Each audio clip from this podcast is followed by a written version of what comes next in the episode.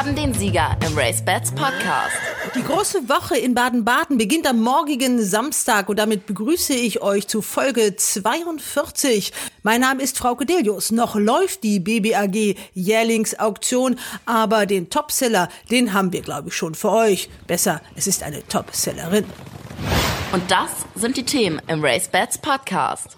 Die Girlsdorferin See the Sky, Schwester von See the Moon, stellt den Auktionsrekord ein. 820.000 Euro gibt es für sie. Heike Bischof Lavrenz. War fast die ganze Welt an ihr interessiert. Von Japan über Amerika, Frankreich, England, Irland, Scheich, Wer den Zuschlag schließlich erhalten hat, das erfahrt ihr hier gleich im Interview. Weiter geht es in Amerika. Das Kentucky Derby steht an und wir haben einen Experten dazu befragt, der sich mit diesem Rennen richtig gut auskennt. Sigi Berger heißt er.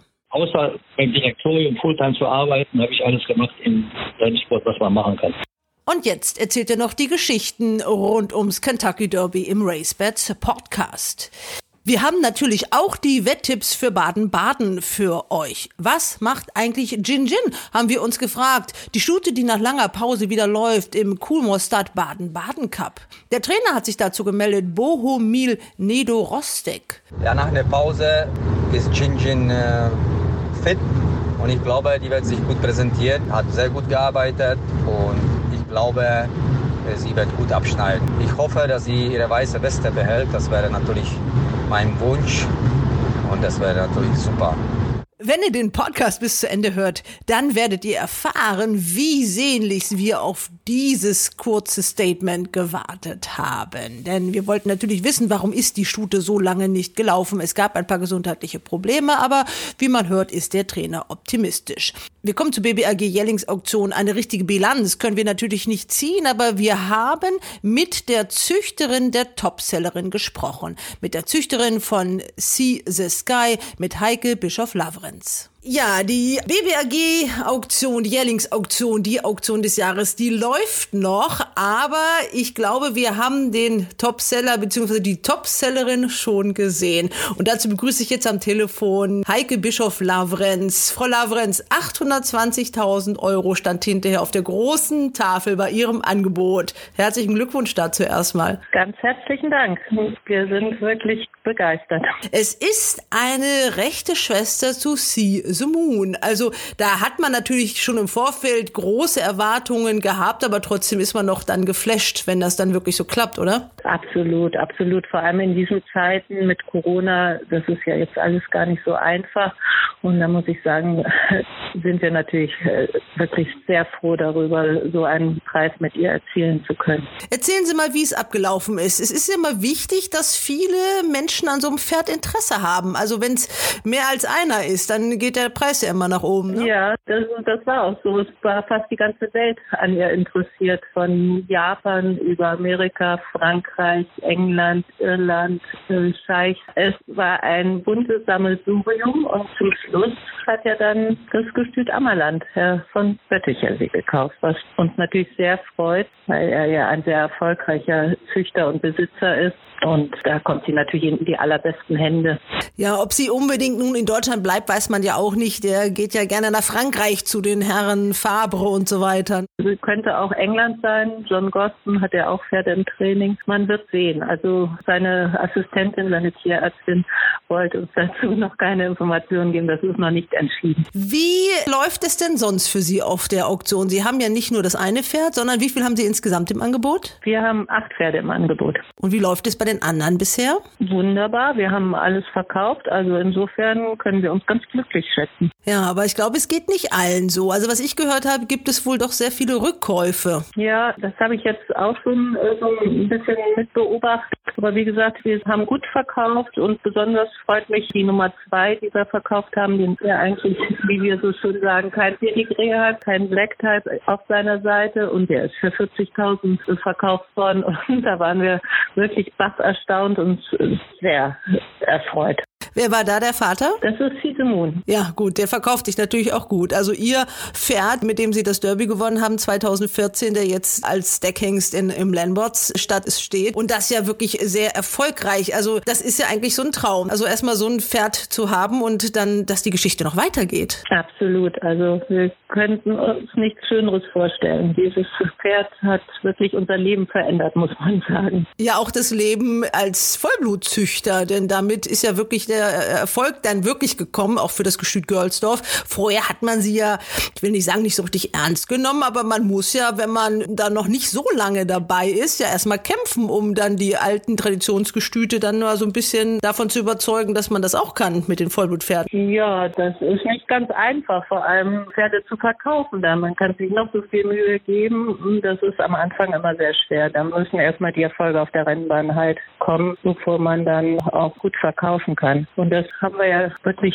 Gott sei Dank gut geschafft. Ich muss jetzt ehrlich gesagt auflegen. Wir haben nämlich jetzt ein Pferd im Ring, die 111 Anna de la Luna, ein Fisemon-Tochter.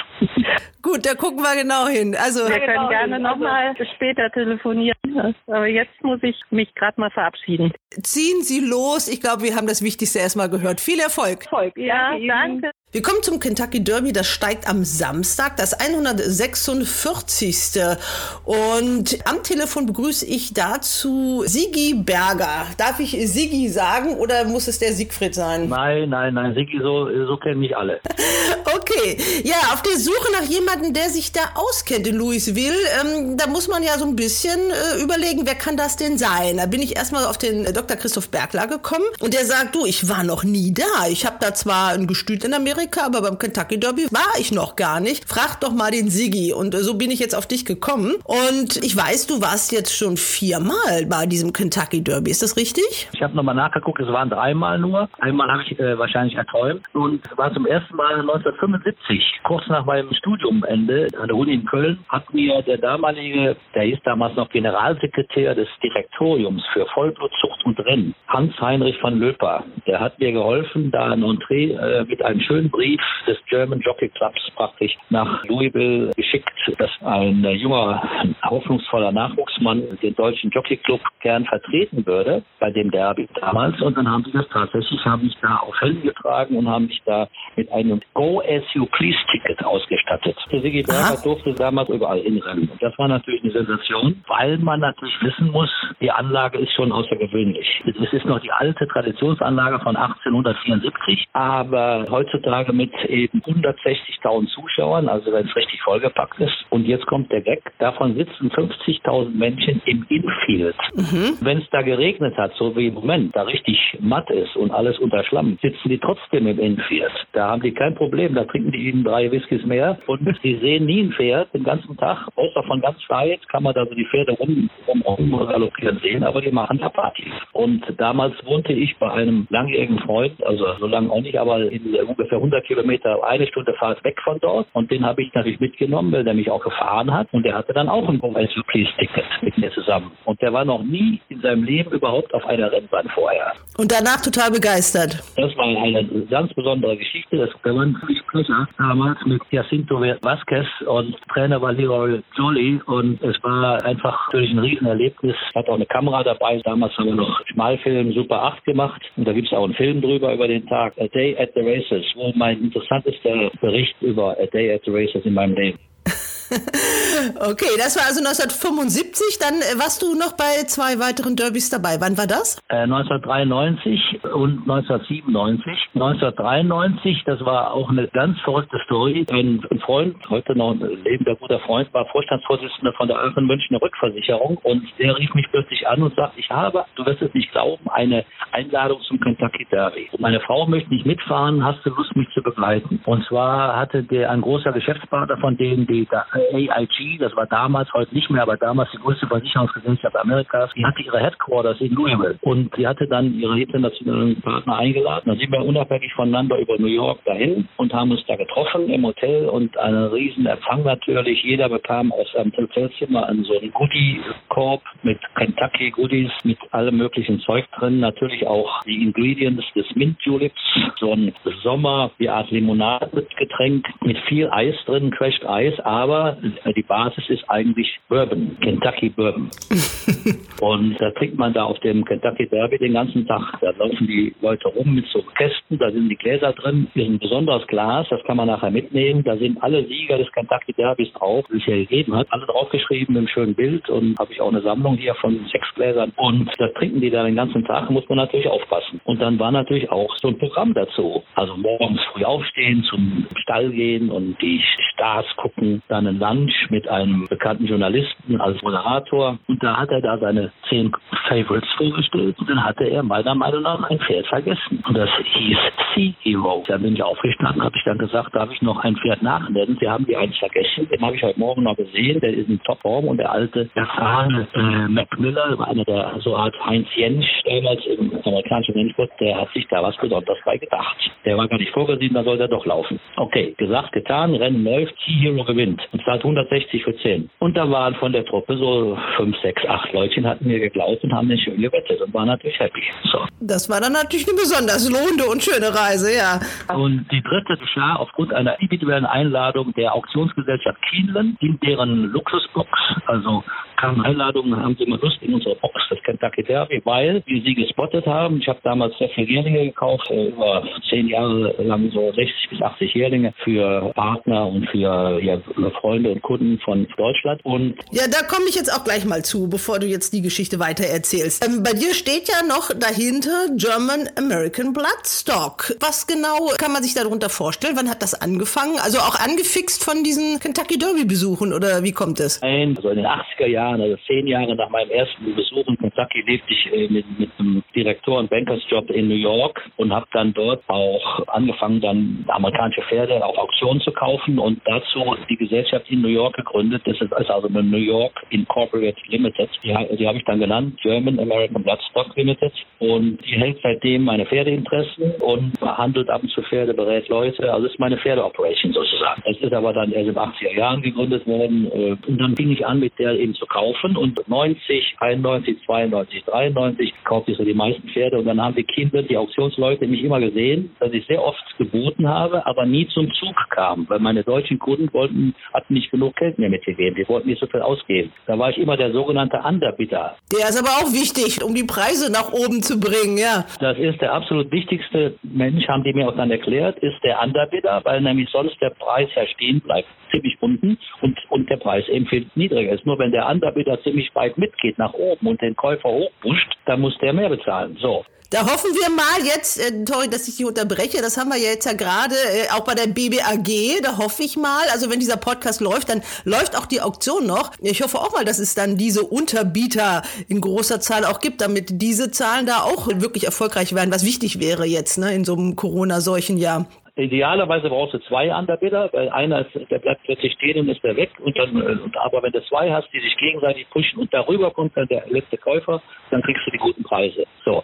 Und ich war eben in dieser Preisklasse 25 bis 30.000 Dollar unterwegs. Da kauft, kauft so jeder und da sind die flexibel. Da geben die auch plötzlich 30 Prozent mehr, weil das nicht so viel ist. Und da habe ich die Innovation weggedrückt. Und dann haben die mich zum Dank dafür eingeladen in der, zum Kentucky Derby. Und dann war ich da mit einer Australierin und einem Engländer, waren wir zusammen schöne internationale Truppe ein Tag es gewann Silver Jam mit Gary Stevens und es war Bob Buffett. Und damals, also das ist, ist ja schon lange her jetzt, hatte Bob Buffett sein erstes Derby gewonnen. Der der erfolgreichste Derby-Trainer der letzten 25 Jahre. Der hat fünfmal gewonnen. Und ich gehe davon aus, dass der dieses Jahr auch gewinnt. Ja, da sind wir in der Neuzeit angekommen. 2020, das 146. Kentucky Derby. Bevor wir zu den Pferden kommen, ganz kurz. Du hast äh, diese Bahn pickepacke voll erlebt. Das ist ja wirklich alles ein absolutes Desaster. Die hatten also schon ein Hygienekonzept und hätten ein Kentucky Derby mit 23.000 Zuschauern veranstalten können, auch eigentlich. Und dann ist ausgerechnet Louisville wirklich zu einem Corona-Hotspot geworden, so dass diese ganzen Pläne zunichte sind. Und ja, außer den Aktiven und den Besitzern darf gar keiner auf die Bahn. Kannst du dir das vorstellen? Also ist unheimlich schwer vorzustellen. Aber ich habe Longchamp gesehen vor vier Wochen, tot wie tot. Die durften ja ein paar Leute zulassen, aber das ist ja nicht anders. Und wer im Fernsehen Epson gesehen hat oder Ascot, ist ja noch eindrucksvoller ohne People, as, as Ascot, ohne Queen und ohne alles. Das ist einfach im Moment so und traurig. Aber wir können nur sagen, Gott sei Dank dürfen die Pferdchen laufen. Ne? Und Gott sei Dank gibt es trotzdem noch ab und an Sponsoren, so wie hier Woodford ist ja weiterhin Sponsor und hat das nicht angegeben. Also Woodford einer der großen Bourbon-Marken, Whisky-Marken von Kentucky. Ne? Also ohne Whisky geht gar nichts. Hör das schon raus. Jetzt gucken wir doch mal wirklich auf das Teilnehmerfeld. Also du hast dir das angeguckt. Also du hast jetzt schon gesagt, Bob Buffett, der Trainer, der gewinnt das Derby. Ja, nee, ich habe nicht gesagt, es, es, es gewinnt es, er gewinnt das Derby. Ich gehe eigentlich mit dem Favorite, weil der ist so extrem gut gelaufen. Der ist so extrem Favorite. Der steht ja unter 15. Ich meine, wo, wo hat es das mal gegeben, dass ein, ein Kentucky Derby Favorite unter 15 steht? Unter 25, unter 20, klar, aber, aber 15 und drunter. Und weil der eben so eine fantastische Vorleistung hat. Also er ist im Grunde genommen 1, 2, 3, 4, 6 Mal gelaufen, 5 Mal gewonnen und einmal Dritter. Unglücklich auf derselben Bahn in Churchill Downs ist er nur einmal gelaufen, war Kopf, Kopf geschlagen Dritter war mehr ein Unglück als sonst was. Ansonsten hat es jetzt das größte Zweijährigen-Rennen, äh, also Tis, Tis the Law. Tis the Law, genau. Das größte Zweijährigen-Rennen von New York gewonnen, über eine lange Distanz schon. Der hat das größte Dreijährigen-Rennen von Saratoga gewonnen, also die äh, Travers Stakes. Er hat die Belmont Stakes gewonnen. Das ist ein Ersatz für das eigentliche Derby gewesen im, äh, im Juni. Ja, das Rennen, muss man ja auch mal sagen, ist ja auch um drei Monate verschoben worden, eben in der Hoffnung, dass man dann mit Zuschauern das veranstalten kann. Und ja. Und gibt ja. Ein ganz anderes Rennen. Man muss berücksichtigen, vier Monate gleichen zwei Jahre Wachstum eines Kindes. Das ist ungefähr so, als wenn der Boris Becker äh, statt mit 16 in, in Wimbledon mit 18 gespielt hätte. Und das sind im Grunde genommen ganz andere Fehler. Aber was hier zum Tragen kommt, ist das Steherblut, weil die 2000 Meter sind schon Steherdistanz in Amerika. Und der, das Pferdchen ist extrem auf Distanz gezogen. Und äh, das kommt im Alter natürlich noch stärker. Also wenn die da vier Monate älter sind, kommt das noch stärker durch. Die stehen alle drei, die drei Favoriten am Box, die ganz außen sind. Und die drei Favoriten stehen 16, 17, 18, ganz außen. Mhm. Was aber gut ist, weil der äh, wird ein Sloppy Track sein, also ein matschiger Untergrund und da ist außen die Bahn besser als innen. Das haben die schon gesagt. Das ist kein Nachteil, sondern ein Vorteil diesmal. Nur die Rennleistung von diesem Pferd, von diesem Tisserlaw ist so extrem. Die haben ja ein großes Vorbereitungsprogramm in Amerika. Das nennt sich Road to the Kentucky Derby. Und das sind 35 Rennen, wo Punkte vergeben werden. Der Sieger kriegt 100 Punkte, der zweite 40, der dritte 20 und der vierte 10. Ach, das ist die Qualifikation dann. Also bei uns läuft das übers GAG und die kriegen dann Punkte. Bei denen läuft es auch über das GAG, aber die GAG erreicht nur in diesem besonderen Vorbereitungsrennen. Und da hat der Tistelor sagen und schreibe 372 Punkte geholt und der zweite, Authentic, der hat nur 200 Punkte. Der dritte sogar nur 150 Punkte. Also der ist dreimal so gut wie seine zwei nächsten Konkurrenten. Ganz zu schweigen von den anderen. Das ja. ist schon außergewöhnlich. Aber ich habe Bob Buffett erwähnt, weil der Buffett ist der einzige Trainer, der zwei Pferde im Rennen hat. Hier dazu nochmal, ich habe jetzt gerade die Webseite mal aufgemacht, dann auch mal sagen, das ist Barclay Tech, ist hier der Trainer von, von Tistelor. Manuel Franco sitzt im Sattel. Und äh, diese, jetzt hast, willst du uns noch die beiden Pferde von Bob Buffett. Wer ist das? Äh, das ist einmal Authentic, also der als Dritter gewertet ist. Mhm. Und einmal Thousand Words. Also Authentic hat im, im Derby die Nummer 18. 18, genau. Und Thousand Words. Die 10. Genau. 10 steht 10 zu 1. Die 18 steht 8 zu 1. Ist ja kein Außenseiter 10 zu 1, aber jedenfalls ein guter Kurs, weil der Thousand Words, der ist äh, auf Stier gezogen. Der Vater, Pioneer of the Nile, war selbst Zweiter im Derby und die äh, Familie hat bereits einen Derby-Sieger auf der Bahn gehabt. Und das ist einfach eine Voraussetzung, die, die passt, obwohl der 10 zu 1 nur steht. Äh, Sigi, dann was machst du jetzt noch konkret mit Pferden in Deutschland? Also ich habe da so eine kleine Zucht in Frankreich, äh, zwei Stuten, dann immer den Offspring, dass wenn du zwei Stuten hast, hast du immer im Grunde genommen acht bis zehn Pferde, zwei im Bauch, zwei Zuchtstuten sind das, zwei im Bauch, zwei auf der Erde, Fohlen, zwei Jährlinge, dann habe ich eine dreijährige Stute, neun Training, aber alles in Frankreich. Ich habe vor zehn Jahren oder ein bisschen länger, schon 15 Jahren, alles nach Frankreich geschoben, wegen der größeren Möglichkeit, so ein Hobby zu refinanzieren durch die Blitzerprämien und auch durch die zahlreicheren Auktionen, die da stattfinden. Und in Deutschland Deutschland bin ich regelmäßig in allen Associations, die es so gibt, als Mitglied vertreten, im Hoppegarten, in Baden-Baden, Besitzervereinigungen etc. und dann eben äh, zu Gast auf den äh, Rennbahnen, so oft ich kann. Und berate natürlich auch, wenn ich gefragt werde noch, also, aber weniger als früher, berate natürlich auch noch ein paar Züchter und, und Besitzer, wenn sie von mir was wissen wollen, was ich so von Sachen halte. Die erste Besitzergemeinschaft, die ich aufgebaut hat, war ja 1991. Seitdem mache ich Besitzergemeinschaft. Früher hießen die auch GAB 1, GAB 2, GAB 3. Mhm. Also German American Bloodstock hatten die so GAB auf ihrem Renndress. Und äh, was waren so äh, von den Pferdchen her, äh, die, mit denen du am meisten Erfolg hattest? Einer war, das war ganz nett, das war einer, das war der erste Jahrgang von Dashing Blade in Deutschland. Das war, der hieß Wonder of Dashing. Da haben wir sogar einen neuen Stall gegründet, der hieß Stall Silberpfeil, weil zwei der Partner, die kamen aus Stuttgart und dann haben wir dann am Mercedes gedacht und haben da Silberpfeil ausgemacht. Und hatte 90 Kilo, war bei Haro immer den Training, hat Listenrennen in Düsseldorf 1400 Meter gewonnen und insgesamt, glaube ich, Gewinnsumme 300.000 damals, 300.000 2000, da war noch Mark, glaube ich, kurz vorm Euro war das. Wirst du auch mal so ein Auge zur BBAG-Auktion rüber heute? Ja, natürlich. Ich, ich, hatte, ich hatte ja ursprünglich auch vor, da hinzufahren und da zu sein, aber ich hatte zwei Kaufinteressenten und dann waren, äh, sind die dann doch abgesprungen. Deshalb bin ich jetzt hier äh, in Berlin am Telefon, aber sonst wäre ich natürlich da. Wie kommt, das wäre jetzt ja auch die letzte Frage, überhaupt so diese Affinität zu den Pferden, diese Begeisterung? Ja, ich bin da praktisch reingeboren. Also ich war mit meinem ersten Lebensjahr im, mit meinem Zwillingsbruder im Zwillingswagen, waren wir in Köln in Weinberg schon auf der Rennbahn mit Mama und Papa, weil äh, wir hatten einen, einen Onkel, ein Großonkel war der nicht ganz unbekannter für ältere Leute, die kennen den noch, äh, Arthur Locho. Der war 30 Jahre lang rechte Hand vom, von George Arnold, dem erfolgreichsten Trainer aller Zeiten, der Deutschland trainiert hat, in, äh, also für Schlenderhand in, in Hoppegarten. Dann waren die emigriert, dann ist er in Köln gelandet und dann hat Arno Arnold ging dann in Ruhestand 1952 und dann hat der Baron von Oppenheim gefragt, wen möchten Sie denn als Ihr Nachfolger? Und dann hat er gesagt, ja, meine rechte Hand natürlich, wenn Sie wollen, dass so weiter trainiert wird wie bisher. Und dann hat er auch direkt zwei Jahre später das deutsche Derby für die gewonnen. Dann hat er für Römerhof zwei und zehn Jahre später nochmal das Derby gewonnen. Und in dieser ganzen spannenden Phase sind wir aufgewachsen.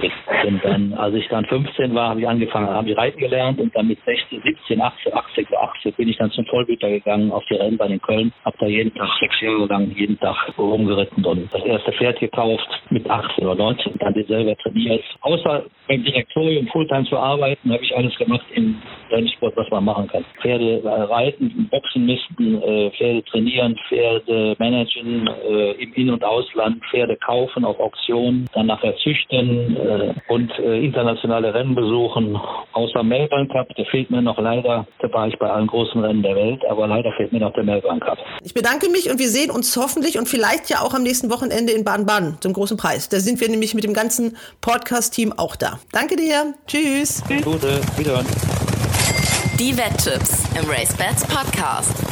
Wir kommen zu unseren Wetttipps und dafür habe ich heute unser Männertrio per Zoom eingeladen und das sind äh, von rechts nach links, so wie ich sie hier auf dem Bildschirm bei mir sehe, Ronald Köhler. Hallo Ronald. Hallo Frauke und hallo zusammen. Hallo Christian aus Queersheet. Ja, hallo alle zusammen. Und David Connolly Smith. Hallo David. Ja, hallo Frauke, grüß Gott jederseits. David, du bist ja unser internationaler Experte. Wir haben ja eben schon Sigi Berger ein bisschen zum Kentucky Derby gehört. Das ist natürlich ein Derby, ich glaube 170.000 Zuschauer sind da in der Spitze mal gewesen und jetzt ganz ohne Zuschauer, das wird, glaube ich, eine ziemlich ja, trostlose Angelegenheit werden, oder? Ja, aber ich habe gesehen, das wird stundenlang live im Fernsehen gezeigt, immerhin. Ja, das kennen wir hier in Deutschland mittlerweile ja auch. Genau. Was sagst du denn zu dem äh, Teilnehmerfeld? Also wetten kann man es ja trotzdem, natürlich auch bei RaceBets. Wo ist denn dein Mumm? Du hast dir das Feld mal angeguckt. Ja, ich habe das angeschaut und das sieht sehr einfach zu sein, weil Tis the Law äh, ganz deutlich das beste Pferd im Jahrgang ist und wahrscheinlich wird er auch gewinnen. Er hat seine sieben Starts gewonnen, meistens überlegen, hat die drei wichtigsten Rennen dieses Jahr gewonnen. Das sind die Belmont Stakes, das sind die Florida Derby und äh, der Travis Stakes jetzt in Saratoga. Immer sehr leicht gewonnen. Äh, Barclay Tagger ist der Trainer, hat schon das Derby gewonnen, also weiß, wie das geht. Der, der Jockey ist ein Junger, den kenne ich nicht. Manny Franco, aber offensichtlich erreicht das Pferd immer. Es gibt nur zwei kleine Haken vielleicht. Einmal äh, Start Nummer 17 ist für sicher ein kleiner Nachteil. Und zweitens, sein einzige Niederlage war genau in Churchill Down auf diese Bahn. Aber sonst hat er immer überlegen gewonnen und ich glaube, der wird es wieder gewinnen. Ja, genau. Ich habe mir gerade die Webseite mal angeguckt. Also wirklich eine fabelhafte Webseite für einen Rennverein, muss ich sagen. Also eine der besten Webseiten, die ich so kenne. Und da ist natürlich so die komplette Rennlaufbahn der Pferde auch zu sehen. Das ist in, im Kentucky Jockey Club Stakes. Da ist er dann nur Dritter geworden. Das ist diese Niederlage, die du angesprochen ja. hast. Hat er dagegen Gegner von Samstag verloren? Phoenix Fierce. Der war vor ihm. Ja. Ist das nicht das Pferd, dem das rechte Auge fehlt? Das weiß ich auch nicht. Doch, das habe ich gelesen. Also wenn man Facebook liest, es gibt eine wunderbare Fotografin und die hat Fotos von diesem Pferd gemacht und der hatte so einen Trainingsunfall und ist jetzt also ein einäugiges Pferd, das im Kentucky Derby läuft, allerdings zum Kurs von 50 zu 1. Also den würde ich ja jetzt wetten, ne? wenn, der, okay. wenn der gegen den heißen Favoriten mal gewonnen hat. Ja, also ich weiß es nicht genau, ich bin nicht ganz sicher, aber ich glaube, der Boden war sehr schlecht an dem Tag, wo Desolor verloren hat. Das muss man natürlich nochmal überprüfen, auch wie die Wetteraussichten da jetzt sind. Aber okay, also dann haben wir jetzt also einen Tipp für den Haussohn-Favoriten und einen für den letzten Außenseiter mit, mit einer tollen Geschichte. Übrigens, das ist hier schon das vierte einäugige Pferd, was in diesem Derby läuft. Das kann man alles bei Facebook lernen, also finde ich auch ganz interessant. Okay, gut. Äh, ihr habt keinen Mumm auf das Kentucky Derby, Ronald und Christian? Nein, ich finde Baden-Baden schon schwierig genug. Ja, so weit reicht mein Auge nicht, muss ich sagen. In Frankreich hört es immer bei mir auf. Das Stichwort ist schon gefallen. Baden-Baden. Also nach der Auktion geht es dann los am Samstag. Einige Pferde, die wir gerne da gesehen hätten, da müsstest du mal wieder nach Frankreich gucken, Christian. Ne? Die hätten wir ganz gerne auch in Baden-Baden gesehen. Ja, das ist richtig. Windstoß war ja klarer Favorit im Steher Cup über 2800 Meter.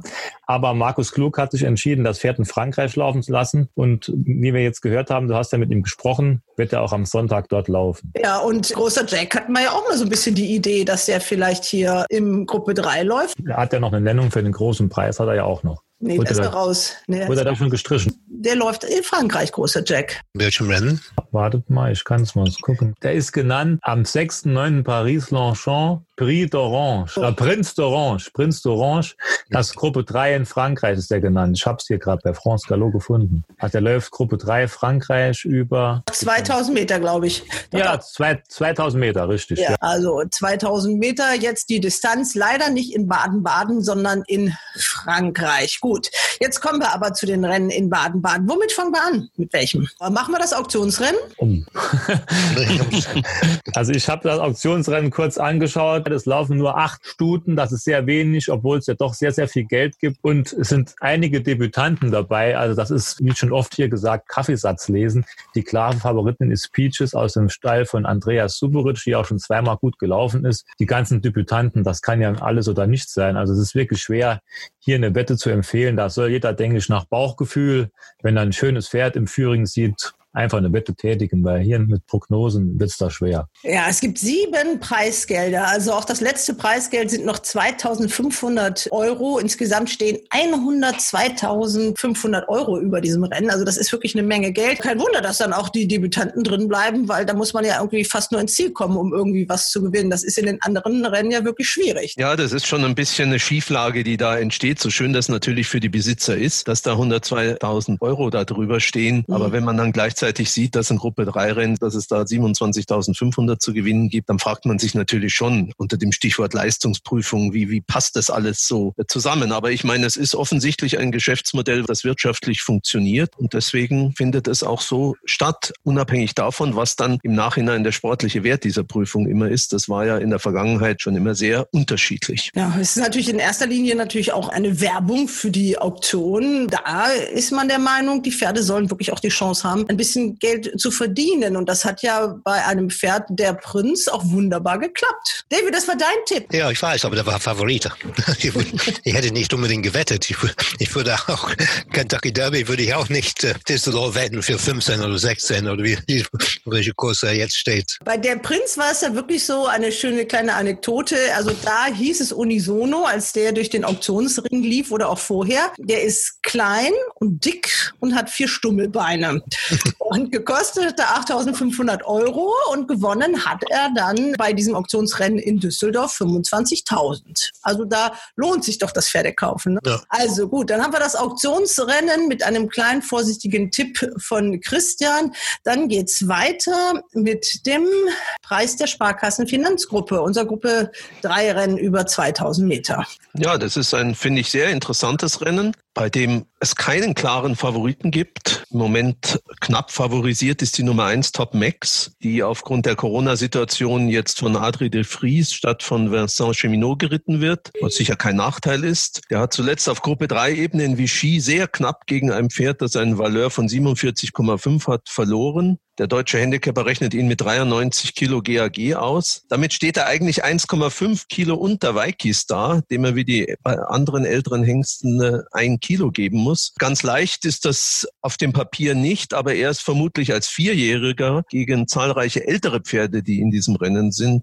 äh, ein vermutlich noch steigerungsfähiges Pferd. Ja, und er ist auch vermutlich Favorit, weil er vom Pantal getrainiert wird, der natürlich sehr viele Rennen in Deutschland gewonnen hat. Ja, ich glaube auch, dass er doch am Ende relativ deutlicher Favorit wird, denn eigentlich sieht ja dieses Rennen wie gemacht aus für Stall Salzburgs Weikistar aus dem Quartier ja. von Sarah Steinberg. Der mag die Bahn und die Distanz. Der hat dieses Rennen 2018 gewonnen. Im Frühjahr war er Dritter hinter Questemoon und Durance im Preis der badischen Wirtschaft. Mit Sibylle Vogt versteht sich sehr gut, der ältere Herr. Aber er wird sich bestimmt teuer verkaufen. Aber ob es zum Sieg reicht, ich bin ein bisschen skeptisch. Zumal ich glaube, dass er doch etwas elastischeren Boden bevorzugen würde. Denn die Wetterprognosen für Baden-Baden Baden oder für Iffezheim sind ja so, dass es vermutlich bis zum Wochenende nicht regnen wird. Das meine ich auch.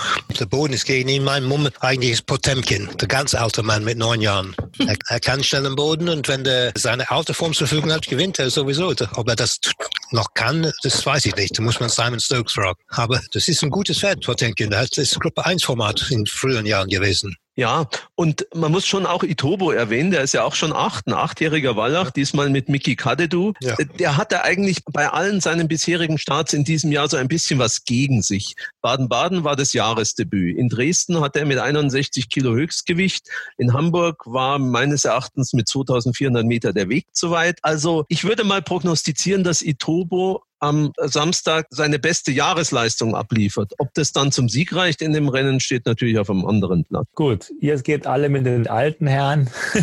Ich, ich gehe mal so ein bisschen mit der Jugend. Das ist, passt irgendwie auch. Ne? Obwohl, ob, obwohl, das, obwohl, das hast so, du jetzt gesagt. Ja, obwohl so jung bin ich ja auch nicht mehr, aber im Verhältnis. Also, Top Max ist ein bisschen ungewöhnlich, ist ein Wallach. Pantal schickt einen Wallach nach Deutschland, aber ich denke, die wollen halt einfach mal die französische Hymne hören hören, das Pferd hat überragende Form. Der hat keine schlechte Form. Der war bei jedem seiner Starts im Geld. Die letzten zwölf Monate war er nie schlechter als Dritter. Und ich weiß nicht, ob ihr das gesehen habt, er war beim vorletzten Start ganz deutlich vor Waikis Star. Ja. War fünf Längen vor Waikis Star. Und das war schon sehr beeindruckend, würde ich sagen. Ja, er ist halt einfach sehr konstant und deswegen denke ich, dass er hier das Ding gewinnen wird. Ich habe so ein bisschen Mumm, noch auf Nikai von Waldemar Hicks. Der wurde für dieses Rennen nachgenannt. Ich denke, man denkt sich was dabei, dass man von den weiten Distanzen wieder zurückgeht auf 2000 Meter. Er ist dieses Jahr nie schlecht gelaufen, er ist immer gut gelaufen, aber am Schluss hat man immer so ein bisschen das Gefühl gehabt, es fehlt ein Tick. Und ich bin der Meinung, dass der auch auf 2000 Meter zurechtkommt. Und daher denke ich, der wird hier auch mitmischen. Und dann noch so ein bisschen die dreijährigen Sahib Choi hat mir sehr gut gefallen in Hamburg. War natürlich nur ein Auktionsrennen, darf man nicht vergessen, aber er trug da 58 Kilo, hat sehr leicht gewonnen, hat ein Pferd geschlagen sagen, das nachher in Frankreich im Listenrennen platziert war. Und dieses Pferd trug damals noch zwei Kilo weniger, Stripes Scheu. Er muss natürlich hier einen Sprung bewältigen, aber er kann ja mitmischen. Die ganzen älteren Pferde, ich finde irgendwie, die laufen gut, die können auch an einem guten Tag immer überraschen, aber sie sind mir ehrlich gesagt ein bisschen zu wechselhaft in letzter Zeit. Jetzt habt ihr viel hin und her geredet, aber jetzt möchte ich einen klaren Sieger von jedem haben für die Freunde der Siegwette. Ich sag die Nummer 1 Top Max. David? Potemkin.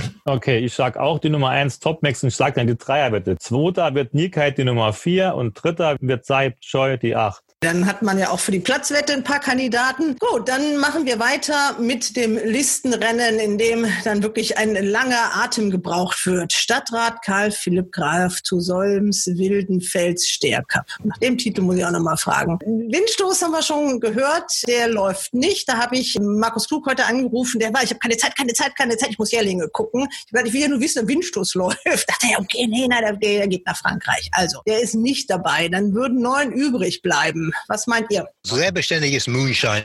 Der Jockey, gut, ist auch gut in Form, zu, zu Renato Sousa. Und er ist sehr beständig. Und sehr interessant finde ich hier die dreijährigen äh, New Habsburg. Sousa hat, glaube ich, ja jetzt sein erstes Listenrennen auch gewonnen. Genau, ne? ja, neulich, ja. ja. ja in, Ja. Hannover. Ne? Der kommt ja aus Brasilien, hatte der Gruppe 1 schon gewonnen und in Deutschland ist natürlich an der Anfang ist schwer, aber jetzt, wie gesagt, das erste Black-Type-Rennen. Ja, Christian, was meinst du? Ja, also dieses Rennen, dadurch, dass Windstoß das nicht läuft, ist das sehr, sehr offen. Da kann man irgendwie bei fast jedem Pferd so ein bisschen Fantasie entwickeln, warum es nach vorne läuft. Ich muss sagen, ich stimme David ein bisschen zu. Der Moonshiner, der ist sehr konstant. Der ist auch letztes Mal besser gelaufen als beim Jahresdebüt. Und die Steher-Elite fehlt ja hier. Die sind ja alle außer Gefecht. Power Yuri hat die Karriere beendet. Peter Alata ist auch irgendwo anders. Und der Kichan läuft auch nicht. Also man muss hier, denke ich, gar keine so große Leistung zeigen, um hier weit nach vorne zu laufen. Da kann sogar gut sein, dass Calico und Sommelier, die sehe ich so ein bisschen auf einer Stufe. Da liegt nicht viel dazwischen. Die können hier auch mal nach vorne laufen. Aber der Moonshiner ist halt wirklich konstant, hat bewiesen, dass er das kann. Und jetzt hat er wieder Scheuklappen drauf.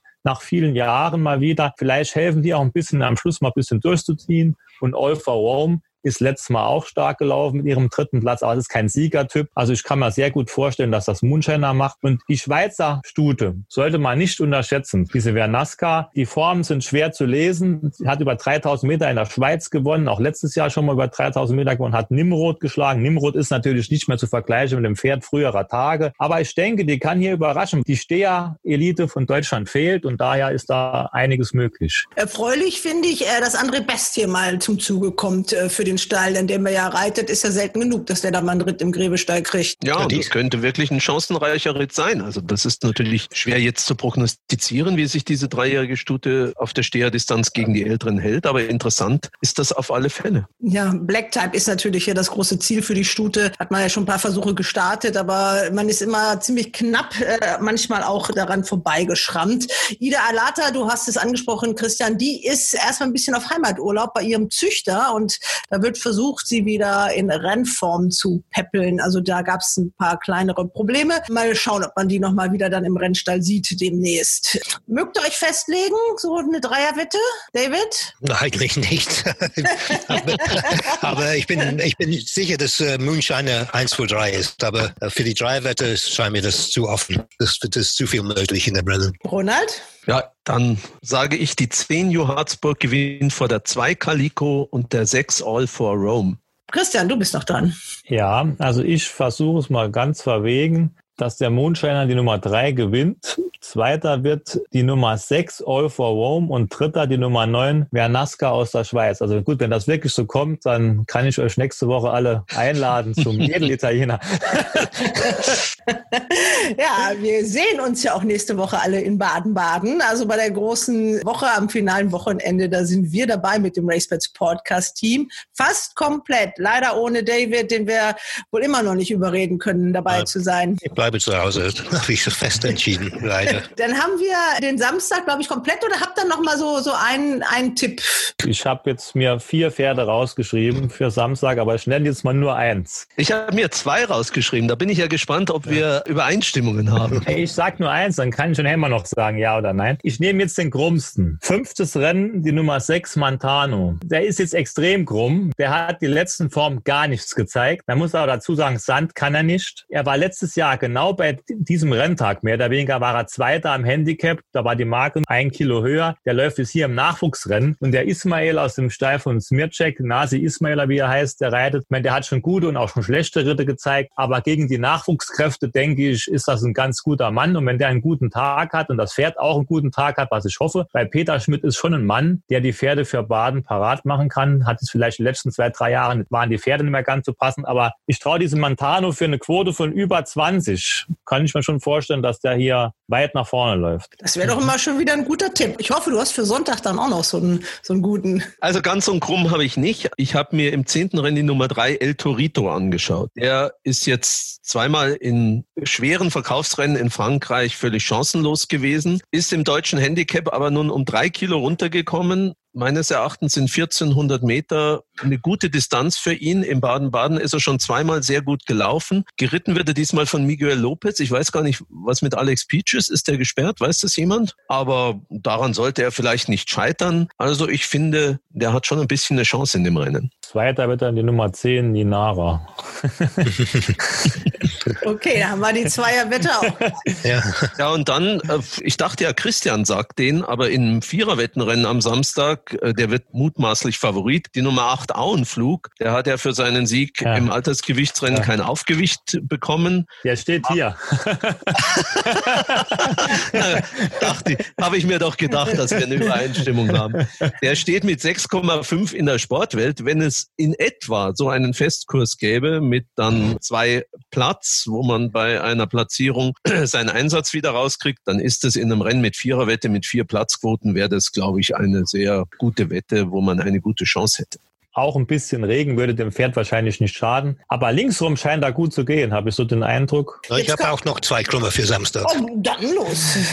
Und auch zwei ältere Pferde im fünften Rennen, Nachwuchsrennen.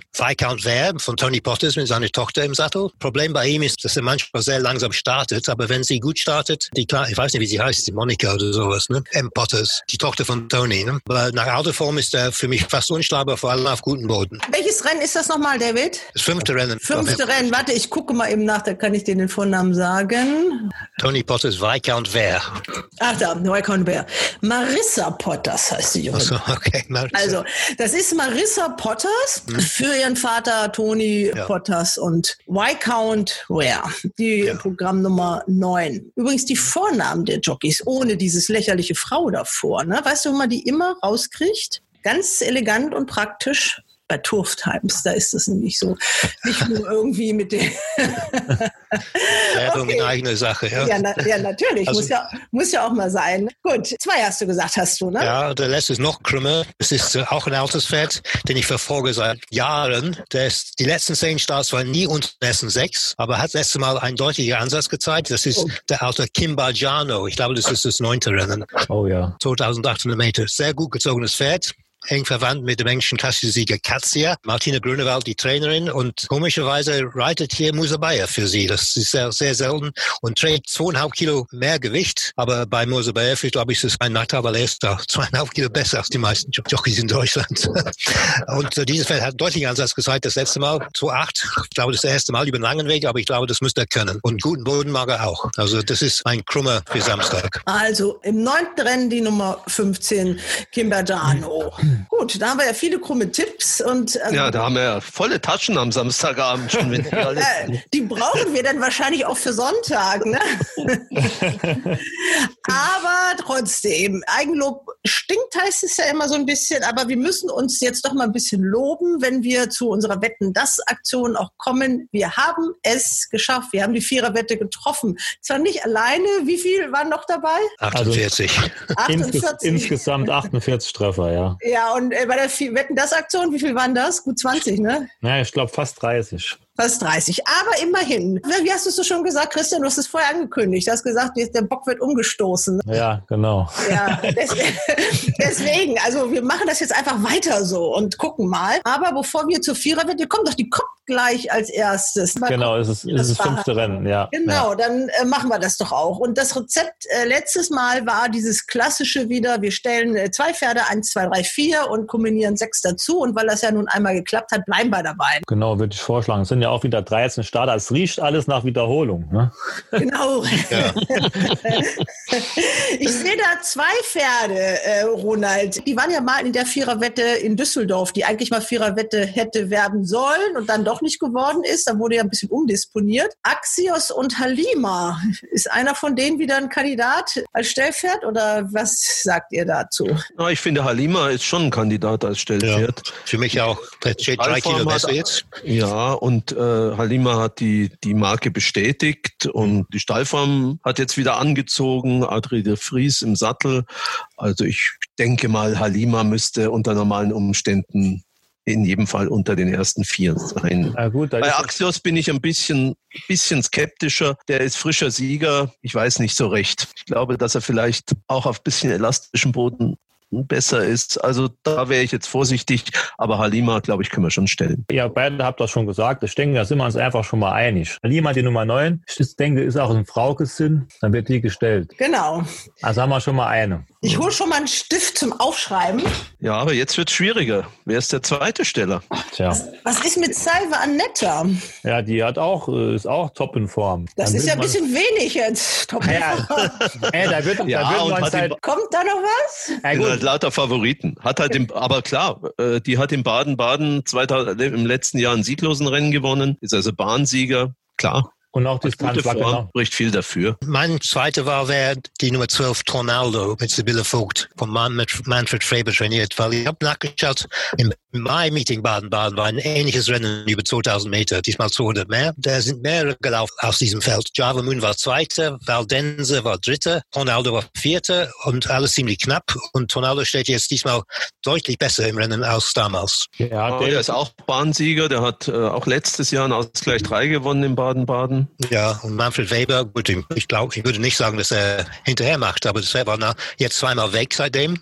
Und das macht mich ein bisschen misstrauisch, dass er wieder nach Baden-Baden kommt und wieder in diesem sehr, sehr schwierigen Rennen antreten soll. Christian, du bist der Südwestexperte. Was sagst du dazu? Ja, ich habe dieses Pferd mir aufgeschrieben für die hohe Quote, weil genau was David hat ja alles schon erklärt. Das Pferd steht deutlich besser im Rennen als bei dem vierten Platz in Baden-Baden. Nur die letzten Leistungen fand ich halt extrem schlecht. ja, aber das ist die Frage. Das muss, das muss, kann, wenn der, wenn der so zocken kann, da hat er es richtig gut vorgetragen, muss, was muss man sagen. Also, ich bin dafür, dass der auch ebenfalls auf den Schein kommt. Bin ich 100% einverstanden. Ich weiß jetzt nur nicht, ob man so einen Kandidaten stellen soll. Das ist halt für mich so ein bisschen die Frage. Ne? Aber auf den Schein nehmen müssen wir auf jeden Fall. Aber gut, das müsst ihr auch so ein bisschen jetzt ihr entscheiden. Ne? Was würdest du denn als Stellfeld noch äh, vorschlagen, Christian? Diese Stute Francis von Marcel Weiß finde ich sehr interessant. Die hat beim zweiten Start für Riesenquote gewonnen, hat dann ein bisschen pausiert. Die war bei ihrem Sieg vor Italia. Italia war in der letzten Viererwette Zweiter. Francis hat eine Marke, die ist, glaube ich, ein Kilo höher als die von Italia. Also ich traue Francis das schon zu und vor allen Dingen, weil Marcel Weiß auch tolle Form hat. Und ich kann mir auch so ein bisschen vorstellen, der Besitzer Kappelkonstatt, ich denke, der läuft gern in Baden-Baden, dass das Pferd so ein bisschen aufgespart ist für Baden-Baden. Es ist nur so ein bisschen Spekulation, aber natürlich dreijährige Pferde mit zwei Starts auch immer ein bisschen schwierig, kann ich auch verstehen, wenn ihr jetzt denkt, es ist nicht unbedingt so die Stellkandidatin. Ne? Ja, die Leistung war schon gut in Hannover. Die hat auch Vivian Wels geschlagen. Die war jetzt immerhin zweit in den tschechischen Oaks. Das ist vermutlich ein steigerungsfähiges Pferd. Was man sagen muss, in Hannover hatte sie natürlich einen idealen Rennverlauf, ging von relativ weit hinten, ging innen durch. Es ging alles innen auf. Ist auch ein chancenreiches Pferd. Ja. Frauke. Oder wir stellen nur Halima und kombinieren sechs. Das wollte er wieder nicht. Nein, wir bleiben bei dem alten Erfolgsrezepten. Also die elf oder die zwölf? In dem Minimu. David, was meinst du denn? Ja, ich habe die 12 vorgeschlagen, also bleibe ich dabei. Also dass wir die zwölf stellen. Da gehen wir halt auf alles. Ja, und gibt auch Geld natürlich mit der 12. Genau, wir wollen ja nicht wieder eine, einer von 30 sein, oder? Oh, so, ihr wollt, ihr, jetzt haben wir einmal getroffen, jetzt wollt ihr direkt die Einzigen sein. Das wäre das Angenehmste. Ja, ja, das stimmt. Ja gut, dann machen wir das halt einfach so. Dann Also- machen wir 9 und 12. Halima und Tornado sind unsere Stellpferde, die Oh. neun und die zwölf. Yes. Gut, dann müssen wir ja Francis auf jeden Fall dazu nehmen. Haben wir lange und breit darüber gesprochen.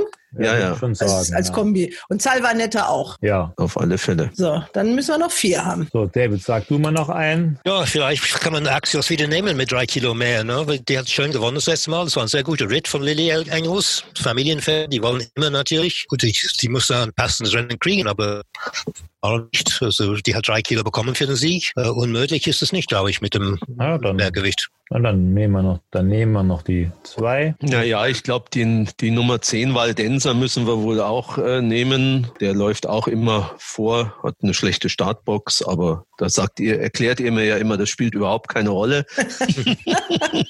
das haben wir letzte Woche doch gesehen. ja, ja. da muss, äh, da muss Wenn man rüde genug vorgeht mit der äußeren Startbox, dann geht's, genau. Also das war alles richtig, alles regelkonform. Ja, ja, genau. Nein, ja, aber das, was mir bei Waldense... aber auch, ganz kurz, ihr habt das aber auch fast genauso angesagt, ne? Annie Seder, der legt dich dann dahin und dann läuft das so. Also das war, ihr habt ja den Rennverlauf sozusagen vorhergesehen, ne? Also. genau. Und Valdenser legt sich erstmal hinten rein mit Maxim Pecheur und kommt dann in der Zielgerade noch etwas besser auf und es reicht dann für den vierten Platz. Okay, gut. Dann okay. noch zwei. Christian. Ja, Frauke, willst du auch noch einen nennen? Nee, ich habe ja meine, die ich mir ausgeguckt habe, die sind jetzt alle schon drin. Also. Wenn wir beide Valdense und Tonaldo nehmen, dann sollen wir auch Java Moon nehmen, weil er war vor denen das setzt in diesem Rennen in Baden-Baden im, im, Mai. Obwohl er jetzt nicht so, nicht so günstig steht im Rennen, aber ich denke schon, dass er wieder dabei ist. Es sind mehrere Siege aus diesem Rennen gekommen, natürlich. Ne? Ja, das stimmt. Der, der Java Moon ist halt so ein Pferd, der ist weg oder ist da. Ne? Das ist, aber ja, gut, können wir, dann, wenn du dann sagst, dann, dann sagst du die Nummer 5. Dann würde ich gerne noch einen nehmen, der mich jetzt zweimal sehr enttäuscht hat. Paceman, die, Nummer, die Nummer 8. Der hat mich zweimal sehr enttäuscht, aber das, das kann ja irgendwie bald nicht stimmen. Optimale Voraussetzungen, finde ich. Ja. ich meine, Tornado läuft ja auch nur schlecht, also insofern ja. ja. Aber plötzlich dann gut. Ne? Und beim Paceman, der wird das auch genau jetzt hören, das Pferd, und wird das dann für Christian dann besser machen. Er ist in Baden ja schon mal gut gelaufen, ne? das muss man vielleicht sagen. Ne? Wir müssen dann aber noch bitte, weil es falls wieder einer Nicht-Starter ist, äh, dann müsst ihr mir noch einen dazu ah. sagen, einen Namen. Christian, sag einen. Oh, dann nehmen wir die Nummer vier mit Musabayev. Cliff. Okay, die vier ist unser Ersatzpferd. Wenn eins von den Stellpferden äh, rausfällt, dann kommt automatisch die elf, dann rückt dann nach. Genau. So okay, machen wir das. Also gut, dann haben wir als Stellpferde die Nummer neun Halima und die zwölf Tornaldo. Und dann nehmen wir dazu in der Kombination die zwei Axios, die fünf Java Moon, die sechs Salva Anetta, die acht Paceman, die zehn Waldenseer und die elf Francis. Genau. Ja. Und Ersatzpferd ist dann die Nummer vier Cliff, falls es Nicht-Starter gibt. Letztes Mal, Christian, hast du gesagt, so jetzt läuft. Wie ist dein Gefühl jetzt? Tornado stört dich, glaube ich, ein bisschen, ne? Nein, ich habe den ja auch auf dem Zettel. Ne? Also, Ach so, ja, dann ist ja gut. Dann passt das, das ist nicht das Problem. Aber ich muss ehrlich sagen, ich fand es letzte Woche vorhersehbarer. Gut, das kann man, wenn man getroffen hat, immer leicht sagen. Ne? Aber ich finde es dies, dieses Mal ein bisschen schwerer. Es sind mehr Formpferde drin, finde ich. Aber trotzdem, wir sind optimistisch. Also, wir haben den Bock umgestoßen, jetzt geht's weiter. Jetzt haben wir also praktisch freie Bahn. Jetzt kann es also weitergehen. Gut, äh, dann geht's weiter mit direkt danach dem Listenrennen, den Kulmorstadt Cup. Ja, da bräuchten wir jetzt eigentlich die Katrin für das Stallgeflüster von Bohumil Nedorostek. Ja, die ist Essen, die kann uns nicht helfen. Ja. Warum hat Chin Chin so lange pausiert? Weiß das jemand? Ist das freiwillig oder unfreiwillig? Ja. Das ist eine gute Frage. Ich habe schon gedacht, die wäre heimlich verkauft. Aber die hat ja wirklich, ich habe nachgeschaut, Anfang Mai war das. Sie hat jetzt vier Monate Pause. Ist schon ein bisschen. Wollen wir sie mal anschreiben, die Katrin? Ich schreibe ja. jetzt mal Katrin, was ist mit Jin Jin, ja? Ja, genau. Das ist doch super. Was ist mit Jin Jin. Die ist wahrscheinlich gerade dabei, ihren Platz einzunehmen. Sie hat mir gesagt, die ist Essen mit der Familie und man darf genau 1,75 Stunden in diesem Lokal essen wegen Corona. Oh, ja. Und dann muss man den Platz wieder verlassen. Aber fünf Stunden hat sie noch, bis der Platz eingenommen wird. Vielleicht meldet sie sich ja. Aber macht mal äh, ohne Jin Jin, äh, macht mal so eure Vorschläge. Gut, also wir haben hier ein Listenrennen für dreijährige und ältere Stuten über 1800 Meter. Wenn man jetzt mal von Chin Chin absieht, sieht das Rennen im ersten Moment relativ offen aus. Man kann gar nicht so richtig sagen, wer sind die starken Pferde. Am Langzeitmarkt bei Racebet ist an zweiter Stelle Feliciana, die aus einem Maidenrennen kommt, hat Aluela geschlagen. Also ist jetzt auch nicht unbedingt die Creme de la Creme gewesen, aber Wahrscheinlich ist sie in der Favoritenrolle, weil sie in Hamburg nur knapp in Pessimona war. Und was Pessimona gemacht hat vor kurzem, haben wir ja gesehen. Die ist im Listenrennen spazieren gegangen. So, aber es ist halt schwierig zu sagen. Sehr interessant finde ich das französische Pferd. Da steht jetzt leider nicht Henri Alex Pantal dran, weil ich glaube, wenn da Pantal dran stehen würde, gäbe es im Langzeitmarkt weniger als 7,0. Das Pferd hat vom deutschen Handicapper 90 Kilo bekommen, hat in Frankreich eine 45,5, habe ich nachgeschaut.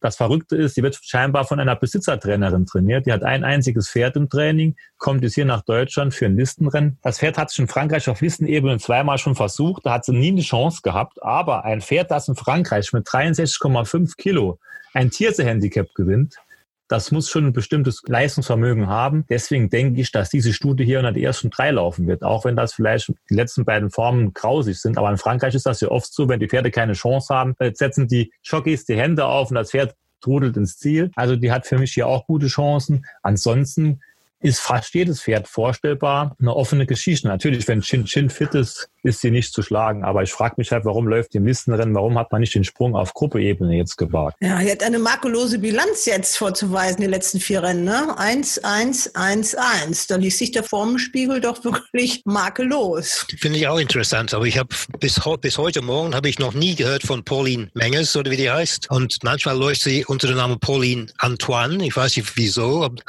ob die Menges Antoine heißt oder Antoine Menges ist oder vielleicht ist sie plötzlich geschieden oder hat plötzlich geheiratet gearbeitet. Sie hat wirklich einen sehr, sehr kleinen Stall als Besitzertrainer, ja. Aber ja. das ist ein gutes Pferd. Diese Handicap-Form, wie das schon gesagt hatte, Christian, ist sehr stark. Nur die Formen im Black Tie Rennen waren nicht so gut. Das wundert mich so ein bisschen, dass die so im Vergleich zu diesen Handicap-Formen so schlecht sind. Ne? Das muss ich halt sagen. Aber ansonsten müsste die gute Chancen haben. Ronald? Ja, also mich macht dieses Rennen wirklich ziemlich ratlos. Ich meine, diese Springerstute Blanche Doré steht noch relativ kurz in den Festkursen. Simon Springers erster Black-Type-Starter im Zuge seiner neuen Deutschland-Kampagne. Die hatte nach ihrer Listenplatzierung, die sie im Frühjahr 2019 hatte, ja sehr lange pausiert. Jetzt hat sie ein harmloses Rennen hoch überlegen gewonnen. Aber was sie im Moment kann, das ist ja wirklich da steht ein dickes Fragezeichen eigentlich dahinter. Also die 5,0, natürlich kann es sein, dass dieses Pferd gewinnt, aber mit Vertrauen wetten kann man sowas nicht. Und ähnlich unklar ist die Situation bei Royal Nation von Andreas Wöhler. Der hatte in Newbury auf Listenebene noch keine Chance, ob äh, oder sie, obwohl sie lange vorne war. So schlecht fand ich diese Form gar nicht äh, mit Holly Doyle damals und jetzt auch ein harmloses Rennen gewonnen. Ich würde mich über ein gutes Laufen auch von Royal Nation nicht wundern. Die steht jetzt im Langzeit Gesamtmarkt mit 10,0 mit dem Champion im Sattel relativ hoch. Also das ist, ich würde da eigentlich als Wetter die Finger davon lassen von diesem Rennen, muss ich ganz ja, ehrlich ich, sagen. Ich würde lieber über die Goldene Peitsche reden. Jetzt machen wir ja auch gleich, aber also komm, jetzt nicht kneifen, Katrin meldet sich nicht. Also die können wir, glaube ich, jetzt als Tippgeberin in diesem Fall nicht einplanen. Weil ihr alle sagt, ihr wisst nicht so richtig, was ihr wetten sollt. Ich kann eigentlich nur empfehlen, diese Studie aus Frankreich zu wetten. Wenn sie auch platziert ist, gibt es im Platz 2,2 zurück. Klar, ich habe letzte Woche auch schon oder vor zwei Wochen auch eine Französin angesagt, die hat dann außen die Außenrails gestrichen, der Reiter. Die war dann leider, war dann leider nur vierte. Aber ich denke, man soll das mit dieser Studie mal probieren. Ja, also nur die Nummer vier und äh, Jin Jin, ja, warum nicht der fünfte Sieg in Folge? Ja, klar, ich meine, Jin Jin, wenn sie fit ist, wird sie das Rennen nicht verlieren. Also das, das ist ganz klar. Also da bin ich, denke ich, da sind wir uns alle einig. Also die Studie hat tolle Form, hat noch nie verloren. Also da spricht, außer die Pause spricht ja nichts dagegen. Ja, und wenn sie da läuft, ich sag mal, wenn sie nicht fit wäre, dann sollte sie auch nicht laufen, denkt man mal so naiv. Also Jin Jin, die eins und vier Golden. Wie wird das aus dem Reis? Ja. ja. Kein, keine Ahnung, das ist ja eher Englisch oder was ist das für eine Sprache? Indisch wahrscheinlich. Indisch. Ach so. Der Vater Nein, ist Riser Man. Also dann Golden ja. Riser, dann äh, würde es so ausgesprochen werden. Ja. Okay, und für die äh, Dreierwette, wen müsste man noch unbedingt damit reinnehmen? Blanche Doré? Sollte man berücksichtigen und Feliciana von Peter Schirgen, denke ich. Die beiden Pferde sind noch interessant für die Dreierwette. Und Royal Nation. Oh, jetzt haben wir schon wieder viele, da wird schon wieder teuer. Ah ja, das geht noch. Zwei gestellt mit drei drunter, Dreier bitte, das ist nicht so teuer. Dann kommen wir, äh, David, da kannst du doch auch gleich mal den Aufschlag machen. Dann kommen wir zu der goldenen Peitsche. Zuletzt gewonnen von einem deutschen Trainer 2015, habe ich heute gerade gelesen. Ich habe nur vergessen, welches Pferd das war. Wem fällt das spontan ein? Äh, Wöhler mit. Ähm, Wöhler war das, genau. Ja, war das Shining Emerald, oder? Shining Emerald, genau. Ich habe auch nachgeschaut, es gab nur zwei deutsche Sieger in den letzten 15 Jahren und keine davon war deutsch gezogen. Also waren beide ausländisch gezogen, wie dieses Pferd von Jabba Abdullah und der andere war, das weiß ich auch nicht mehr, wer das war, 2008 oder sowas. Ja gut, äh, das ist zwölf Jahre her, das muss man auch nicht mehr unbedingt Nee. wissen. Ja, Okay. wir eine englische Starterin, Sandy Starr von Ed Walker, der hat das Rennen letztes Jahr gewonnen. Gerald Mossé Reiter, der hat auch gewonnen letztes Jahr und vorletztes Jahr auch. Aber irgendwie habe ich keinen großen Mumm auf dieses Pferd. Die Formen sind nicht so überragend. Mein Mumm ist eine Außenseite hier, äh, äh, das Pferd von Darius Racing, Sargun, glaube ich, heißt der, mit äh, Le Coeuvre. Le Coeuvre gefällt mir sehr gut in letzter Zeit, der Jockey. Ja, genau. Und das ist ja, das haben wir ja gehört äh, von Holger Faust, äh, warum dann Clément Lecoeuvre auf dem Pferd sitzt. Der ist ja jetzt bis Ende 2020 Stalljockey für Darius Racing. Also äh, reitet der alle Pferde. Interessanter Tipp, da rappelt der Toto. Und, Ja, äh, und ich glaube, der braucht festen Boden, was er Absolut. bekommen wird. Ne? Ja, absolut. Dann steuere ich auch noch einen Außenseiter bei, dann, dann rappelt's richtig. Nach Rechnung eigentlich chancenlos, aber zum ersten Mal in diesem Jahr mit seinen Bedingungen ist die Nummer eins Big Boots. Der läuft immer gut, der hatte in diesem Jahr noch nie den von ihm bevorzugten guten Boden. Der ist in Baden-Baden auch schon gut gelaufen, über 1200 Meter.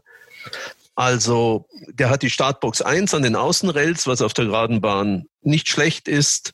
Und der war im Vorjahr als Dreijähriger in diesem Rennen Dritter vor Namos. Und jetzt ist der Festkurs 21 und auf Namos ist er, weiß ich gar nicht, vier, glaube ich, irgendwie oder 3,7. Also natürlich spricht auf dem Papier mehr für Namos. Da brauchen wir nicht darüber zu reden. Aber ich finde Big Boots einen interessanten Außenseiter. Eine kurze Frage wollte ich dem David noch stellen. Der, der hat mir diese Engländerin so schnell da abgesungen. Sunday Star war Dritte auf Gruppe 3 Ebene von 18. So, welches Pferd, wo jetzt hier mitläuft, außer Namos, wäre denn das gelungen in, in England? Ja, Namos in jedem Fall. Aber Ja, ja. Namos in, ja, Namos in dem Fall. Aber sonst gibt es sonst ein Pferd, wo du denkst, dass das auch diese Leistung bringen kann. Ja, ja, ich weiß. Also ich, ich weiß, das ist nur äh, nicht ganz logisch zu erklären, aber irgendwie gefällt die mir nicht. Also vom Gefühl her, okay. Ja, ja. Vom Ja. Und man muss, man muss sagen, das war dieser dritte Platz in York. Das ist natürlich wirklich eine super Leistung, noch, noch dazu in so einem Riesenfeld. Aber das war natürlich auch ihre bislang beste Leistung. Das ist richtig. Das war ihre beste Leistung. Da gebe ich ja recht. Die war 2019 schwach. 2018 war sie auch schon mal Gruppe platziert. Sagun habe ich auch so ein bisschen auf dem Zettel. Aber mir ist aufgefallen, der ist in Baden-Baden noch nie so gut gelaufen. Das stört mich ein bisschen an dem. Namos, ich bin ja Namos-Fan. Das wisst ihr mittlerweile, weil das Pferd einfach so konstant ist. Auch die Formen in England sehen gut aus. Die letzte Form war natürlich weit geschlagen. Der vierte Platz auf Gruppe 2 Ebene, der war vielleicht ein bisschen schlechter, wie man meint, weil der war doch schon sehr weit zurück. Aber er ist sehr konstant. Majestic Colt ist auch sehr äh, konstant. Nur 1200 Meter ist für die nicht die Idealdistanz. 13, 1400 Meter wird mir das Pferd besser gefallen, genauso wie Cerus Stress. Also da kann es eine Überraschung geben. Da gebe ich euch recht, aber ob wir jetzt zwei, drei Überraschungen in, in die Wette laufen, wird natürlich schwer. Aber alles ist möglich. Ne? Und wenn, wenn David englische Pferde absagt, ist aus meiner langjährigen Erfahrung mit David auch manchmal ein bisschen gefährlich.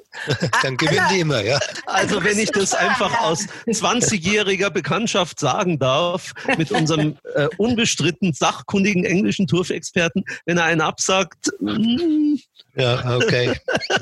Was ist, was ist denn mit Pontao, Red Torch? Ja, also die Formen von Red Torch, muss ich ehrlich sagen, die überzeugen mich jetzt nicht so. Altersgewichtsrennen, siebte von acht. Achter von elf auf Listenebene. Also der, der kann auch mal einen raushauen, aber der ist auch so ein bisschen Wackelkandidat. Ich habe nochmal nachgeschaut in der Zeit, während ihr euch ja um mögliche Sieger und Platzierte des Jahres 2020 gestritten habt, wer denn nach 2015 von Shining Emerald, das habt ihr aber richtig gesagt, der nächste in Deutschland trainiert, muss man ja sagen, Goldene Peitsche-Sieger war. Und zwar war das nicht 2008, da hieß der Sieger nämlich Overdose sondern das war im Jahr zuvor, 2007. Ich sag mal so ein Tipp, ist noch Deckhengst in Deutschland, ganz hoch im Norden. Electric Beat. Genau. Ja. Oh, Electric Beat war das. Also das, Sprengel.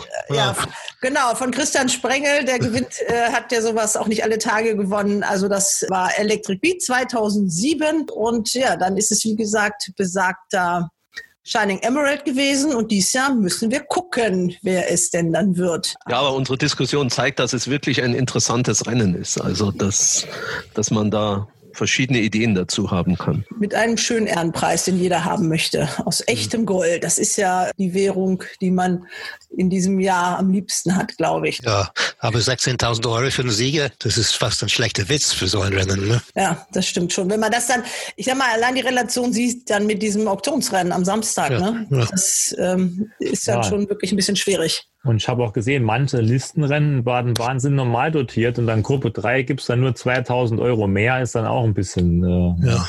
bisschen komisch. Gut, haben wir noch was in, an diesem Tag, am Sonntag? Habt ihr noch ein paar Einzel Ja, unbedingt, unbedingt. dann- Handicap-Sieger. Ja, dann, dann los. Also, ich habe mir zwei Pferde rausgesucht. In dem einen Rennen laufen leider nur sechs Teilnehmer. Das ist der Ausgleich 2, das siebte Rennen über 1600 Meter. Da möchte ich es einfach nochmal mit der Nummer zwei Mr. Onyx aus dem Stall von Werner Glanz probieren. Der wird zum ersten Mal, glaube ich, in diesem Jahr so richtig guten Boden vorfinden.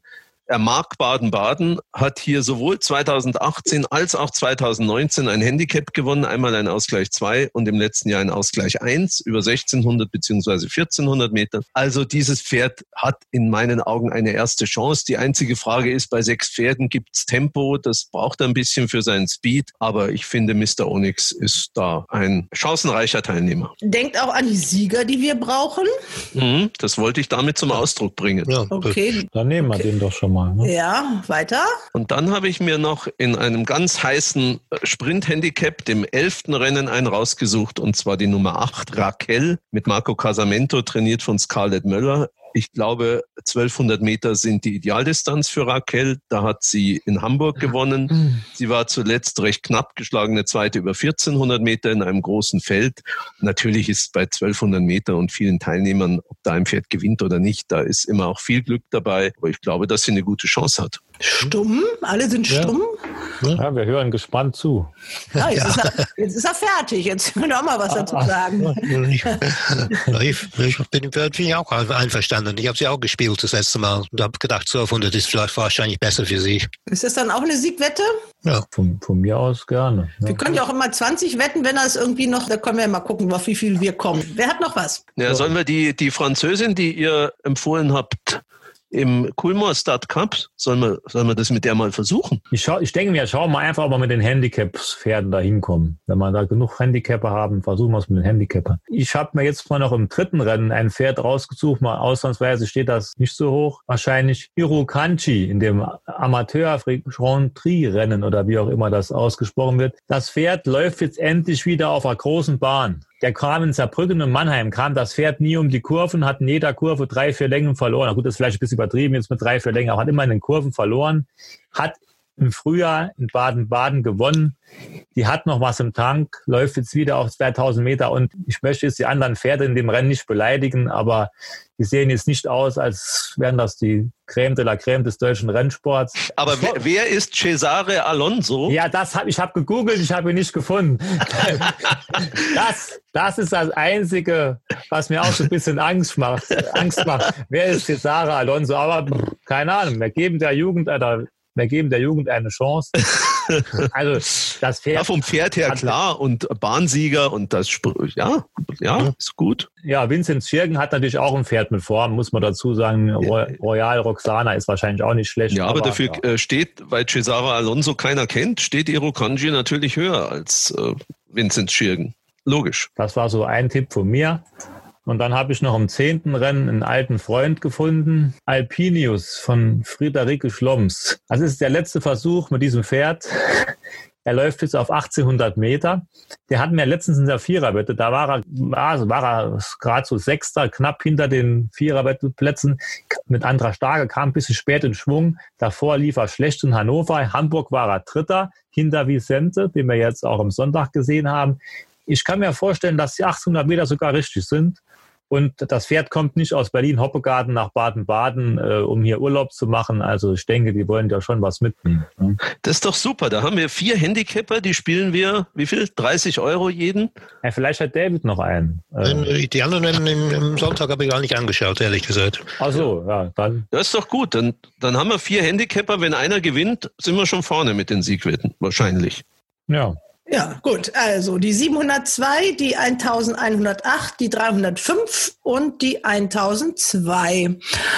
Die wetten wir jetzt jeweils mit 30 Euro auf Sieg. Wunderbar, dann haben wir das. Ronald, du fährst schon am, am Mittwoch in Richtung Baden-Baden oder wie sieht's aus? Ja, ich muss ja noch ein bisschen ins Elsass, ein bisschen Wein kaufen und ein bisschen Digestiv kaufen und das muss ich in Ruhe, Ruhe probieren und in Ruhe aussuchen. Deswegen ist der Donnerstag dafür reserviert und ab Freitag bin ich dann auf der Bahn. Die große Politik, die findet ja dann am Montag statt. Da gibt es erst einmal die Sitzung der Besitzervereinigung und danach dann die Sitzung äh, des Dachverbandes mit als äh, Tagesordnungspunkt äh, der ähm, Umstrukturierung äh, mit der Auflösung des Präsidiums. Ja, da gibt es ja dann nur noch zwei Ebenen und dann soll ein achtköpfiger Vorstand gewählt werden. Ich wette mit euch, ich weiß nicht, ob jemand gegenhält, dass ich die Namen schon weiß und ich schreibe die jetzt gleich mal in die WhatsApp-Gruppe und da natürlich, das muss ja noch gewählt werden und alles, aber trotzdem sage ich mir, weil dieses demokratische System des deutschen Galopprennsports ist so,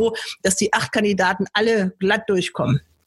Was hält jemand gegen? Nein, das sind sicher so überzeugend, die Kandidaten, dass die glatt durchkommen. Also insofern.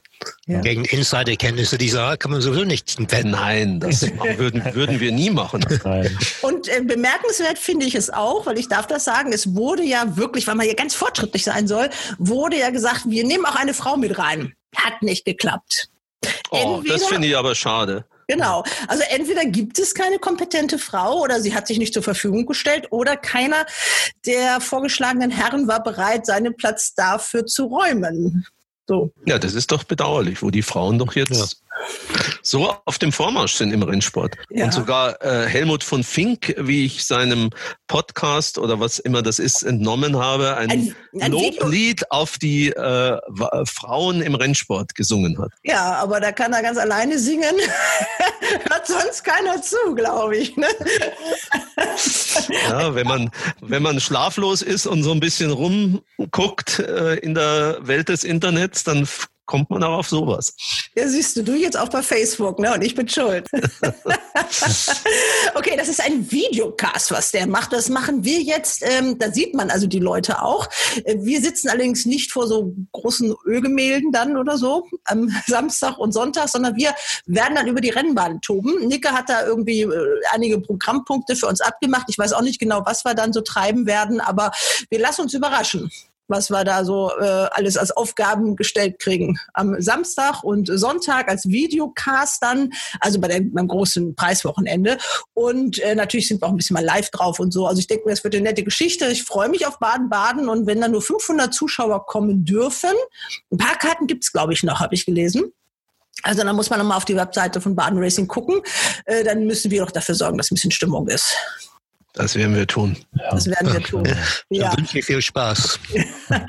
okay, ihr Lieben, haben wir noch was oder ist es äh, das, was es zu besprechen gibt äh, vor dem ersten Baden-Wochenende? Haben wir soweit alles. Wir werden alle kein Pferd kaufen bei der Auktion in, äh, in Baden-Baden, bei der Jährlingsauktion. Aber wir hoffen mal, dass es viele andere tun werden, damit wir dann äh, auch in zwei Jahren noch genug Pferde auf der Rennbahn haben. Okay, dann sage ich Tschüss. Äh, keiner hat diesmal übers keiner hat über das Essen geredet. Ich gucke gerade mal, das war, ist gerade eine Nachricht reingekommen. Katrin Nack schreibt, das müssen wir noch mitnehmen. Soll ich Boromil um eine Sprachnachricht bitten? Ich, ich schreibe, werde dann sagen, ja, bitte werde ich dann reinschneiden. Sehr gut. Genau. Okay. Und sie schreibt, wir sind schon beim Essen mit Tante Anke. also dann. Also wir haben nichts unversucht gelassen heute, aber wie gesagt, wir liefern dann ja noch nach. Also ihr Lieben, macht's gut. Also jetzt haben wir doch das Thema Essen wieder gehabt. Macht's gut. Wir ciao, ciao. Bis Baden-Baden. Hals und Bein. Bis zum nächsten Race Bats Podcast.